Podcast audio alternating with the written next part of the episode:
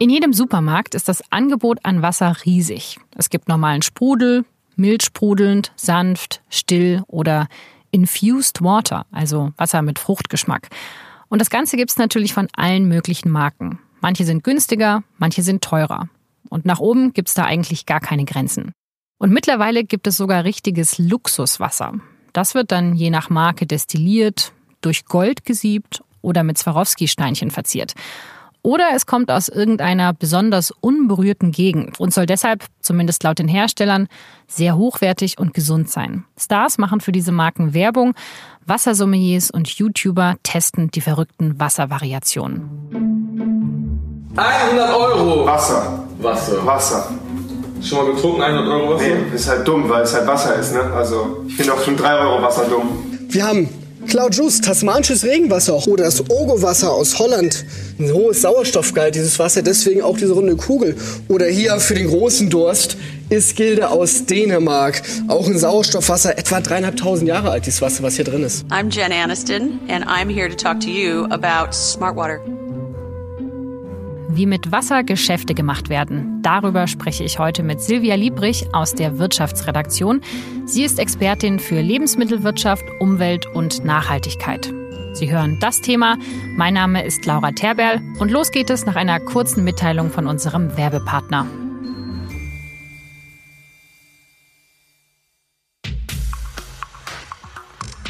Früher galt das Versenken in sich selbst als esoterische Spinnerei. Seitdem Studien gezeigt haben, dass Meditation und Achtsamkeitsübungen sich auf das Gehirn und den Körper positiv auswirken, werden sie in der Schmerztherapie oder in der Behandlung von Suchtproblemen, Burnout oder psychosomatischen Erkrankungen eingesetzt. Die Apothekenumschau hat nicht nur mit Neurowissenschaftlern, sondern auch mit Therapeuten und Psychologen gesprochen. Auch wenn die Meditation im klinischen Alltag angekommen ist, es hat sich auch ein Geschäft mit der Achtsamkeit entwickelt. Dabei wird der Grundgedanke verwässert. Denn es geht nicht um Selbstoptimierung oder das Kreiseln um sich selbst, sondern ganz im Gegenteil. Der Abstand zu sich selbst und das Abschalten von Innen- und Außenreizen sowie die Erkenntnis, dass man ganz im Hier und Jetzt sein sollte bei allem, was man gerade tut. Zudem beantwortet die Apothekenumschau die wichtigsten Fragen, wie Meditation auch Einsteigern gelingt. Die neue Apothekenumschau. Jetzt in Ihrer Apotheke.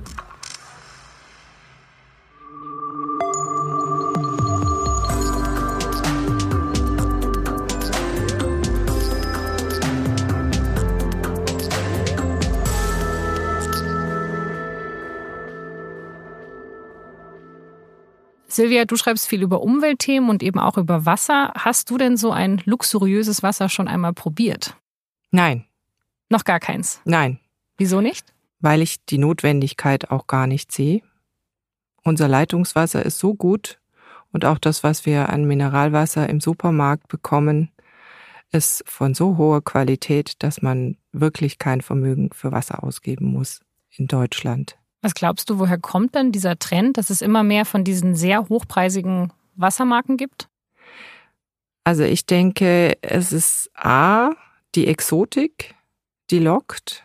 Es klingt toll, wenn man dann Wasser von den Fidschi-Inseln hat oder vielleicht von Spitzbergen, das dann auch noch von Hand aus dem Eis geklopft wird und das dann als besonders rein und sauber verkauft wird, weil man zum Beispiel sagt, auf den Fidschi-Inseln hat es kaum Industrie, deshalb ist auch das Grundwasser da sehr sauber. Und auch hierzulande gibt es ja die Versprechen, dass besondere Tiefenwasser gesünder sind als andere. Jeder einzelne Hersteller wirbt ja damit, dass sein Wasser bestimmte Wirkungen hat für die Gesundheit, für die Schönheit und alles, was dazu gehört. Steckt da irgendwas dahinter? Also ist das alles nur eine Marketinggeschichte oder kann man sagen, naja, in dem oder dem Fall ist vielleicht schon was dran? Wenn man die Geschichte des Mineralwassers anschaut, ist da natürlich schon was dran. Es gab ja diese Heilbäder früher schon, wo die Leute hingefahren sind, um Kuren zu machen, wo man dann Schwefel im Wasser hat, das bei bestimmten Beschwerden hilft. Aber das ist nicht das Wasser, was wir heute in äh, Flaschen kaufen. Da besteht kein wirklich großer Unterschied. Und wer verdient dann an diesen wahrscheinlich recht hohen Margen? Also wer steckt hinter diesen ganzen neuen Wassermarken? Also in Deutschland gibt es weit mehr als 500 Mineralwasserhersteller schon allein. Es ist ein riesiger Markt mit sehr vielen Anbietern. Dann haben wir natürlich die, die großen Konzerne wie Nestlé oder Evian. Aber die dominieren eigentlich jetzt nicht den deutschen Markt. Sie spielen bei Stille Mineralwasser eine große Rolle. Aber das Gros ist eigentlich besetzt von sehr vielen Anbietern. Es gibt zwei Dutzend große, die du bundesweit kaufen kannst. Und dann gibt es auch sehr viele lokale Anbieter. Das ist ein bisschen ähnlich wie beim Bier. Und wieso gibt es keine deutsche Firma wie Nestlé? Es gibt zu viele Hersteller und es macht für die Großen keinen Sinn, da jetzt anzufangen, da einen aufzukaufen. Da, das wird viel zu teuer. Das muss man ja auch überlegen, integriere ich das jetzt, diese Marke? Äh, behalte ich sie bei, behalte ich sie nicht bei? Das ist für die nicht wirklich lukrativ. Deswegen lassen die das. Die finden woanders viel bessere Bedingungen vor. Das ist ja eigentlich erstmal nicht schlecht, oder? Nein. Es ist vor allem aus umwelttechnischen Gründen von Vorteil, dass es viele lokale Anbieter gibt, weil man das Wasser dann nicht so weit in der Gegend rumfährt, weil es ist natürlich eine unglaubliche Umweltverschmutzung, wenn man Wasser von den Fidschi-Inseln hierher karrt. Das braucht so viel Öl für den Transport das ist einfach überhaupt nicht nachhaltig. Da kann man zehnmal sagen, das Wasser ist super gesund und super sauber. Also selbst wenn das Wasser sauber ist, der Transport ist es nicht. Nein. Also wenn ich jetzt sage, ich möchte Mineralwasser kaufen und ich gehe in den Supermarkt, was ist denn dann nachhaltiger? Ist es das Wasser in Glasflaschen oder in Plastikflaschen? Ja, das ist ja der große Streit der Gelehrten. Also man kann das so pauschal nicht sagen. Das hängt auch immer davon ab, wie weit etwas transportiert wird.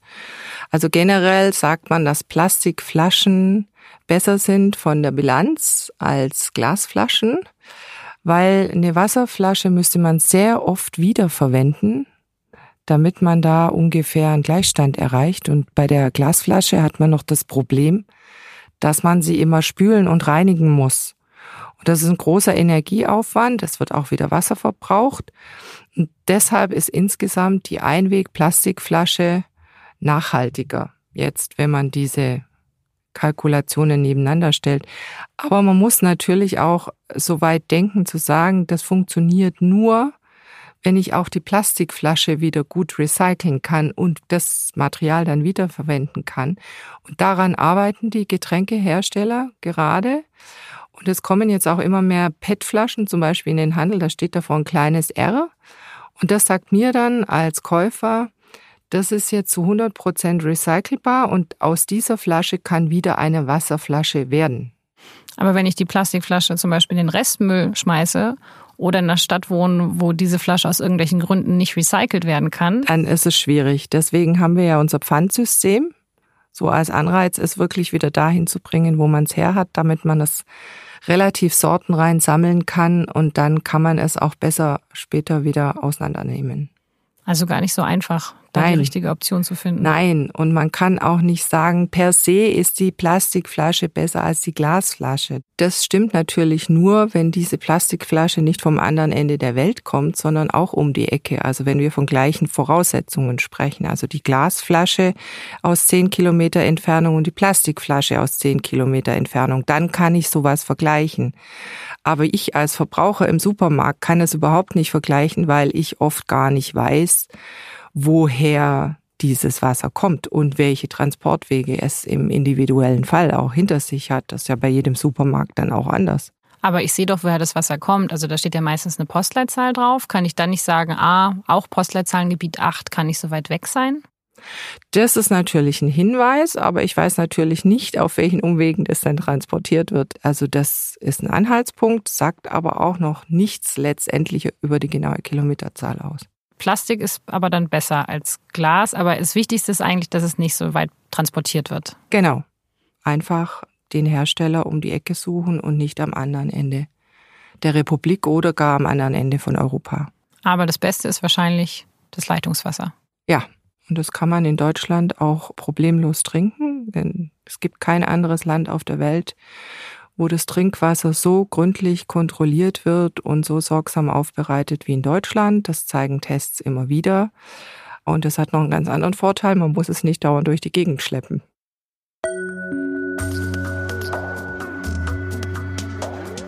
Die Wasserqualität in Deutschland ist also sehr gut. Es muss aber einiges dafür getan werden, dass das auch so bleibt. Die Wasserkonzerne in Deutschland sind auf gutes Grundwasser angewiesen. Je schlechter die Qualität ist, umso tiefer müssen sie bohren. Beim Wasserverbrauch konkurrieren die Wasserkonzerne auch mit den Landwirten. Vor allem für die Zucht von Tieren braucht man viel Wasser, auch für die Produktion der Tiernahrung.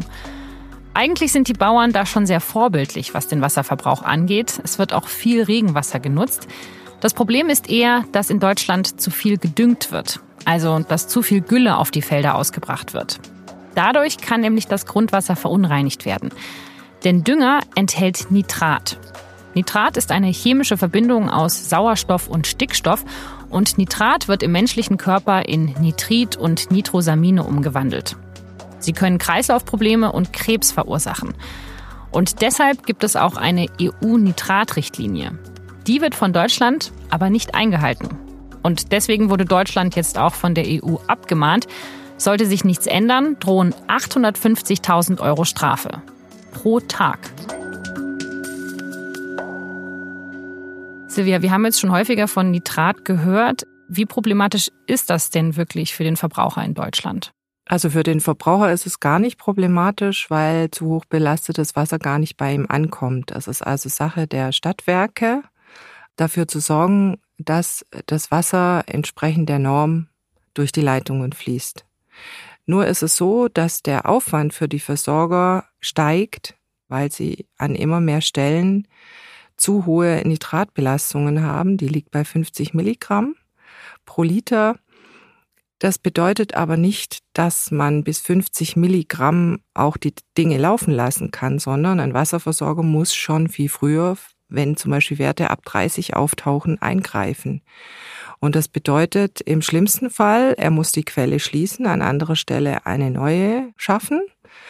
Oder er muss versuchen, das Nitrat durch Aufbereitung, durch aufwendige Aufbereitung aus dem Wasser rauszuholen. Das heißt, unser Wasser ist immer noch sauber, unser Trinkwasser, unser Leitungswasser, aber es wird vielleicht teurer. Ja, das erhöht natürlich den Aufwand. Es gibt in Norddeutschland Regionen, da mussten zum Beispiel Fernwasserleitungen gelegt werden, weil das Wasser vor Ort einfach nicht mehr nutzbar war. Und das ist natürlich teurer. Das äh, schlägt auch irgendwann auf den Preis durch. Irgendjemand muss das zahlen. Also natürlich wäre es am besten, wenn einfach weniger gedüngt wird, dann hätte man das Problem ja erst gar nicht. Die Überdüngung hängt vor allem mit den hohen Tierhaltungszahlen in Deutschland zusammen. Und dann damit, dass die Tierhaltung sich eben in bestimmten Regionen ballt. Also das sind so viele Schweine, Rinder, Hühner, dass die Bauern einfach nicht genug Fläche haben vor Ort, wo sie das ausbringen dürfen da wurde halt in der Vergangenheit dann überdüngt und irgendwann merkt man das im Grundwasser, weil das, was gedüngt wird, sickert ja nach unten in den Boden. Und es ist, dauert sehr unterschiedlich lang, bis es da ankommt, wo jetzt der Trinkwasserversorger sein Wasser wieder abzapft. Das kann mehrere Tage nur sein. Es kann aber auch Jahrzehnte sein und in Ausnahmefällen auch zum Beispiel mehr als 100 Jahre. Das ist auch ein Problem, das man derzeit schwierig einschätzen kann, weil an manchen Stellen die Werte im Grundwasser noch gar nicht messbar sind, weil das Nitrat noch gar nicht unten angekommen ist. Das heißt, wir wissen auch noch gar nicht, wie unnachhaltig, sage ich jetzt mal, unsere Landwirtschaft gerade ist. Wir wissen nicht, wie schlimm sich das auf unsere Wasserqualität auswirkt, was wir gerade eben jetzt machen. Die Langzeitfolgen für die Wasserqualität lassen sich derzeit höchstens abschätzen, grob abschätzen, aber genau wissen kann das im Moment niemand. Und das ist auch so ein bisschen das Problem der Wasserversorger, weshalb sie auch Alarm schlagen weil sie einfach wissen, das ist ein Problem, das geht nicht von selber weg, das kumuliert eher noch, als dass es zurückgeht. Deswegen gibt es auch eine EU-Nitratrichtlinie und deshalb gibt es auch Gesetze, weil wir eben das Problem haben, dann irgendwann, wir haben zwar jede Menge Wasser, aber nicht mehr in der Qualität, wie wir das uns wünschen. Also man müsste jetzt handeln, indem man sagt, okay, es soll einfach weniger Landwirte geben, die Vieh halten oder was könnte man denn machen dagegen? Naja, darüber wird ja heftig diskutiert. Also man muss die Tierhaltungszahlen einfach reduzieren, weil es bringt ja auch nichts, wenn man Riesenställe hat und die Gülle dann über hunderte von Kilometern, was ja teilweise jetzt schon geschieht, irgendwo anders hin transportiert, um sie da auszubringen.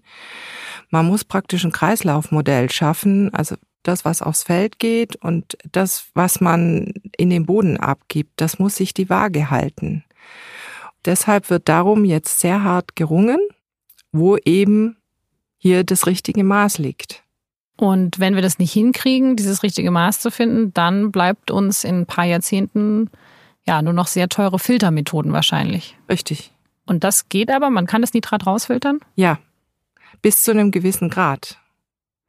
Aber irgendwann, wenn die Belastungen zu hoch sind, dann geht man im Moment her und entscheidet sich dann als Versorger, ich setze einen neuen Brunnen woanders. Wir sprechen jetzt ja vor allem über Nitrat. Ist denn unser Grundwasser noch durch andere Stoffe belastet oder ist jetzt wirklich vor allem das Nitrat das Problem? Nein, wir haben natürlich sehr viele Rückstände, andere Rückstände. Wir haben auch natürliche Giftstoffe, die im Wasser vorkommen, weil sie im Gestein drin sind, wie Uran etc. pp. Dann haben wir natürlich Pestizide, auch ein Eintrag aus der Landwirtschaft. Wir haben aber auch Chemikalien aus der Industrie. Und dann haben wir natürlich, was wirklich ein Problem für die Wasserversorger ist, weil sich das kaum rausfiltern lässt. Das sind die hohen Hormonbelastungen, die auch von den Menschen kommen, wenn Frauen die Antibabypille nehmen dann geht auch das ins Abwasser und dann ins Grundwasser irgendwann und lässt sich dort auch nachweisen und das ist alles schwer abschätzbar noch, wohin das führt. Und für die Wasserversorger ist es schwierig, solche Stoffe auch aus dem Wasser rauszuholen.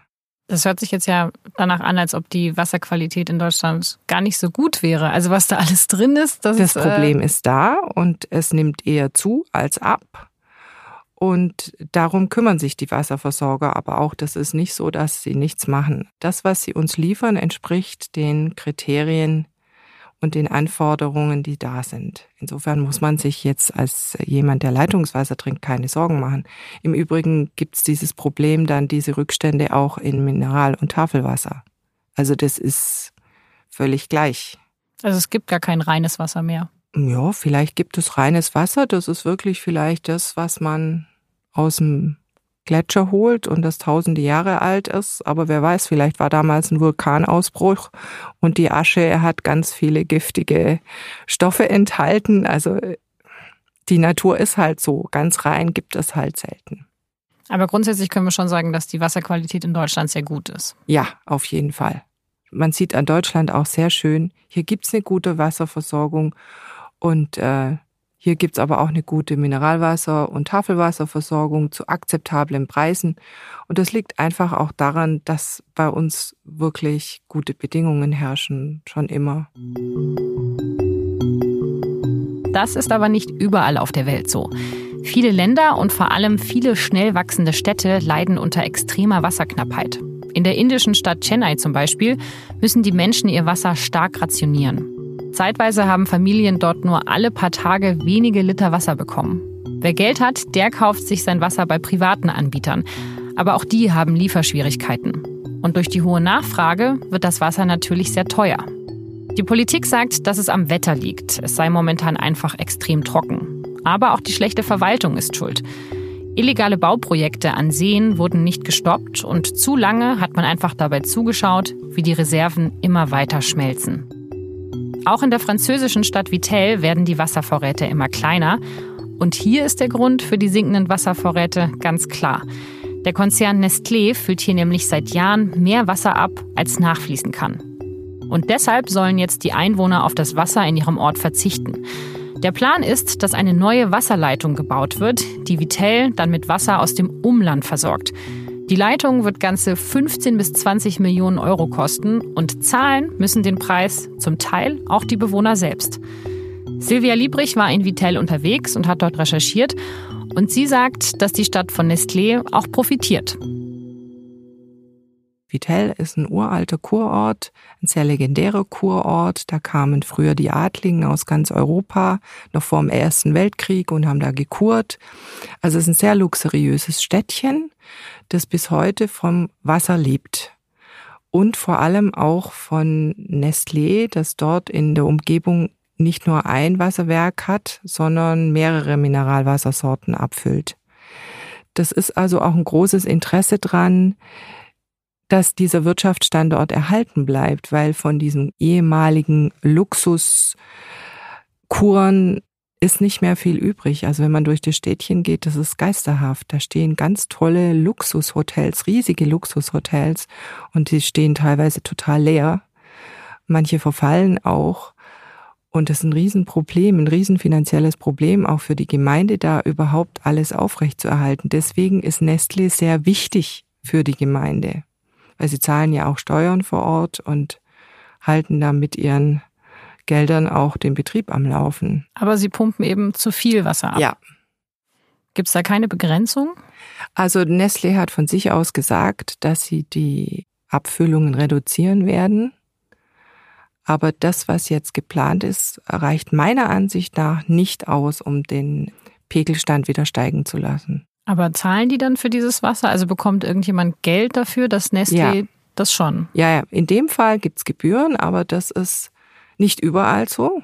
Also Nestlé hat zum Beispiel in Kalifornien eine Förderstätte in einer sehr trockenen Region.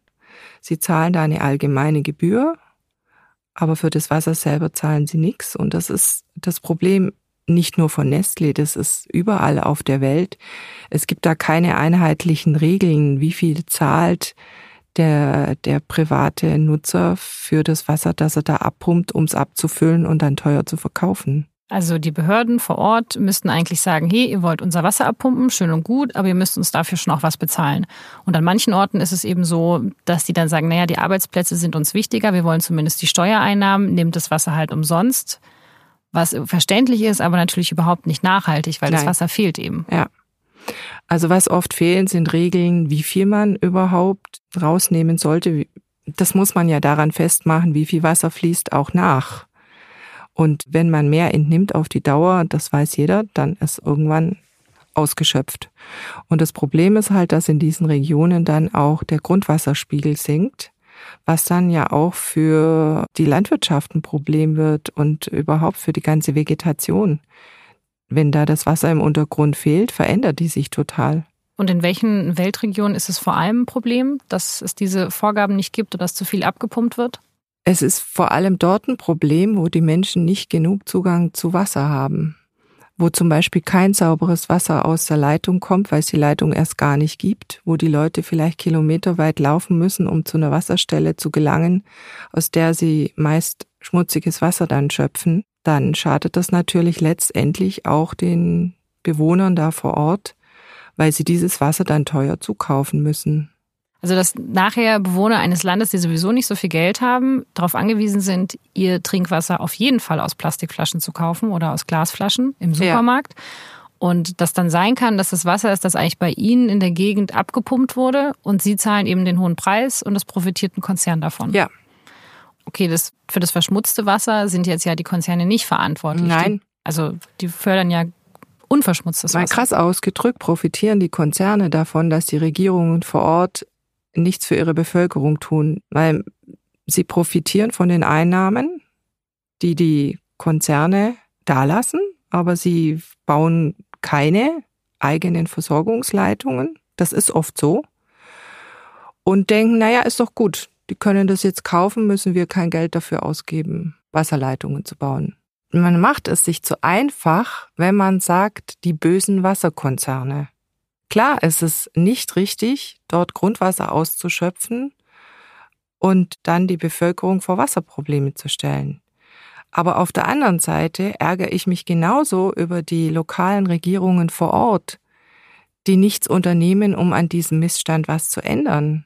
Sie selbst hätten doch längst dafür sorgen müssen, dass es eine ordentliche Wasserversorgung gibt, dass sie Leitungen bauen, durch die Trinkwasser fließt, durch die das Abwasser wegtransportiert wird, wo man Abwässer aufbereitet, sodass man sie auch wieder nutzen kann. Das wäre deren Aufgabe. Und das ist meines Erachtens das eigentlich Grausame daran. Und sollten wir dann nicht diese Region noch mehr dabei unterstützen, genau das zu tun? Ja, auf jeden Fall. Das äh, ist ja auch teilweise in unserer Entwicklungspolitik enthalten, aber natürlich viel zu selten und äh, höchstens punktuell. Es ist auch schwierig, das jetzt auf politischem Wege zu lösen. Das müssen die Länder auch aus eigenen Stücken schaffen. Da sind nicht immer alle anderen schuld. Und der Konzern ist in den meisten Fällen, kommt wahrscheinlich aus Europa oder Amerika. Ja. Welches, was sind die Konzerne, die so ein Geschäftsmodell fahren? Also Nestle gehört dazu, Danone, das sind die internationalen Konzerne. Aber man kann davon ausgehen, dass wir da in den nächsten Jahren sicher noch mehr Spieler sehen werden. Der frühere Nestle-Chef Brabeck Letmate hat mal gesagt, Wasser wird wertvoller wie Öl sein irgendwann. Und er hat auch prophezeit, dass wir Wasser irgendwann mal an der Börse handeln werden. Und wieso ist das so? Wieso Weil Wasser eine so wertvolle Ressource wird, sauberes Wasser. Ich rede jetzt nicht von den Ozeanen mit den riesigen Mengen an Salzwasser und auch nicht von den riesigen Mengen an Süßwasser, die es vielleicht gibt, aber die so verschmutzt sind, dass wir sie nicht nutzen können. Es ist nur ein wirklich geringer Prozentsatz des Wassers auf diesem Globus wirklich als Trinkwasser nutzbar. Und diese Ressource ist knapp und jede knappe Ressource führt irgendwann dazu, dass sie einen starken Wettbewerb auslöst. Das Problem wird sich zuspitzen, weil wir zu wenig dafür tun oder viele Regierungen zu wenig tun, die Ressource Wasser zu schützen. Kannst du auch mal nach Spanien schauen. Da gräbt die Landwirtschaft illegal so viel Wasser ab, dass der Grundwasserspiegel so dramatisch gesunken ist, dass das die Versteppung des Landes einfach noch befördert. Und das ist politisches Versagen. Dagegen hätte man längst einschreiten müssen. Dafür haben wir jetzt in der Region von Almeria alles unter Plastik und wir bekommen das in unseren Supermärkten. Und wir kaufen das, weil es günstig ist. Wer Erdbeeren produziert, braucht viel Wasser. Und wenn man es nicht hat und man nimmt es dann aus dem Grundwasser, dann sinkt das ab, wenn man es in großen Mengen macht. Klar, eine bessere Regulierung würde helfen, auch weltweit, aber das eigentliche Problem ist, dass wir einfach zu viel verbrauchen. Ja, Wasser verbrauchen in dem Sinne, dass wir mit unserem globalen Warenhandel auch an Lebensmittel riesige Mengen an Wasser, jetzt mal überspitzt gesagt, mitexportieren. Weil wenn wir zum Beispiel ein Kilo Rindfleisch in den USA erzeugen oder in Südamerika, dann brauchen wir hunderte von Litern Wasser, die für das Fleisch erzeugt werden. Und das Fleisch wird dann aber nach Europa transportiert. Und dieses Wasser steht dann nicht mehr zur Verfügung. Aber das ist doch nicht weg, wenn jetzt so und so viel. Naja, nimm mal, nimm mal Spanien. Wenn da jetzt diese Tomaten und die Erdbeeren wachsen, dann geht das Wasser in diese Pflanzen rein. Ja, und in das Produkt, das du kaufst. Und dieses Produkt kommt auf den LKW oder im schlimmsten Fall ins Flugzeug, wird weit weg transportiert und fehlt dann an diesem Ort. Das ist dann da nicht mehr vorhanden, sondern das ist dann bei uns vorhanden. Wir essen das und sagen wir es mal ganz banal. Wenn wir viel Gurke und Tomate essen, müssen wir auch häufiger auf die Toilette, also ist das Wasser bei uns. Und da fehlt's und da gibt's eine Versteppung und die Landwirtschaft ist irgendwann nicht mehr tragbar. Ja. Also kommen wir auch da an den Punkt raus, wir müssten weniger verbrauchen oder nachhaltiger verbrauchen. Also ich als Konsument kann natürlich nicht darüber entscheiden, wie in Spanien Landwirtschaft betrieben wird, aber ich kann natürlich im Supermarkt entscheiden, ob ich ein Produkt aus Spanien kaufe. Und ich achte zum Beispiel darauf, dass ich keine Erdbeeren aus Spanien und keine Tomaten aus Spanien kaufe, weil jeder, der da schon mal war und sich angeguckt hat, unter welchen Bedingungen auch Gemüse gezogen wird, der bekommt so seine Zweifel, ob das das Richtige ist.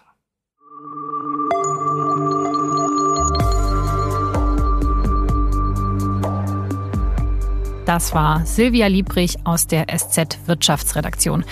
Und sie hat im Podcast auch ganz kurz einen Streit ums Wasser angesprochen, der hier in Deutschland gerade ausgetragen wird, im Altmühltal in Bayern.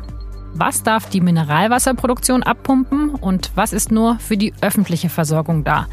Unser Korrespondent hat sich dort umgehört und den Text finden Sie in den Show Notes. Vielen Dank, dass Sie diese Folge von Das Thema gehört haben. Dieser Podcast wird produziert von Vincent Vitus Leitgeb und von mir, Laura Terberl. Redaktionell betreut hat diese Folge Viktoria Hausmann. Eine neue Folge gibt es jeden Mittwoch um 17 Uhr. Alle Infos zu das Thema und zu unseren anderen SZ-Podcasts finden Sie auf sz.de-podcast. Vielen Dank fürs Zuhören und bis nächste Woche.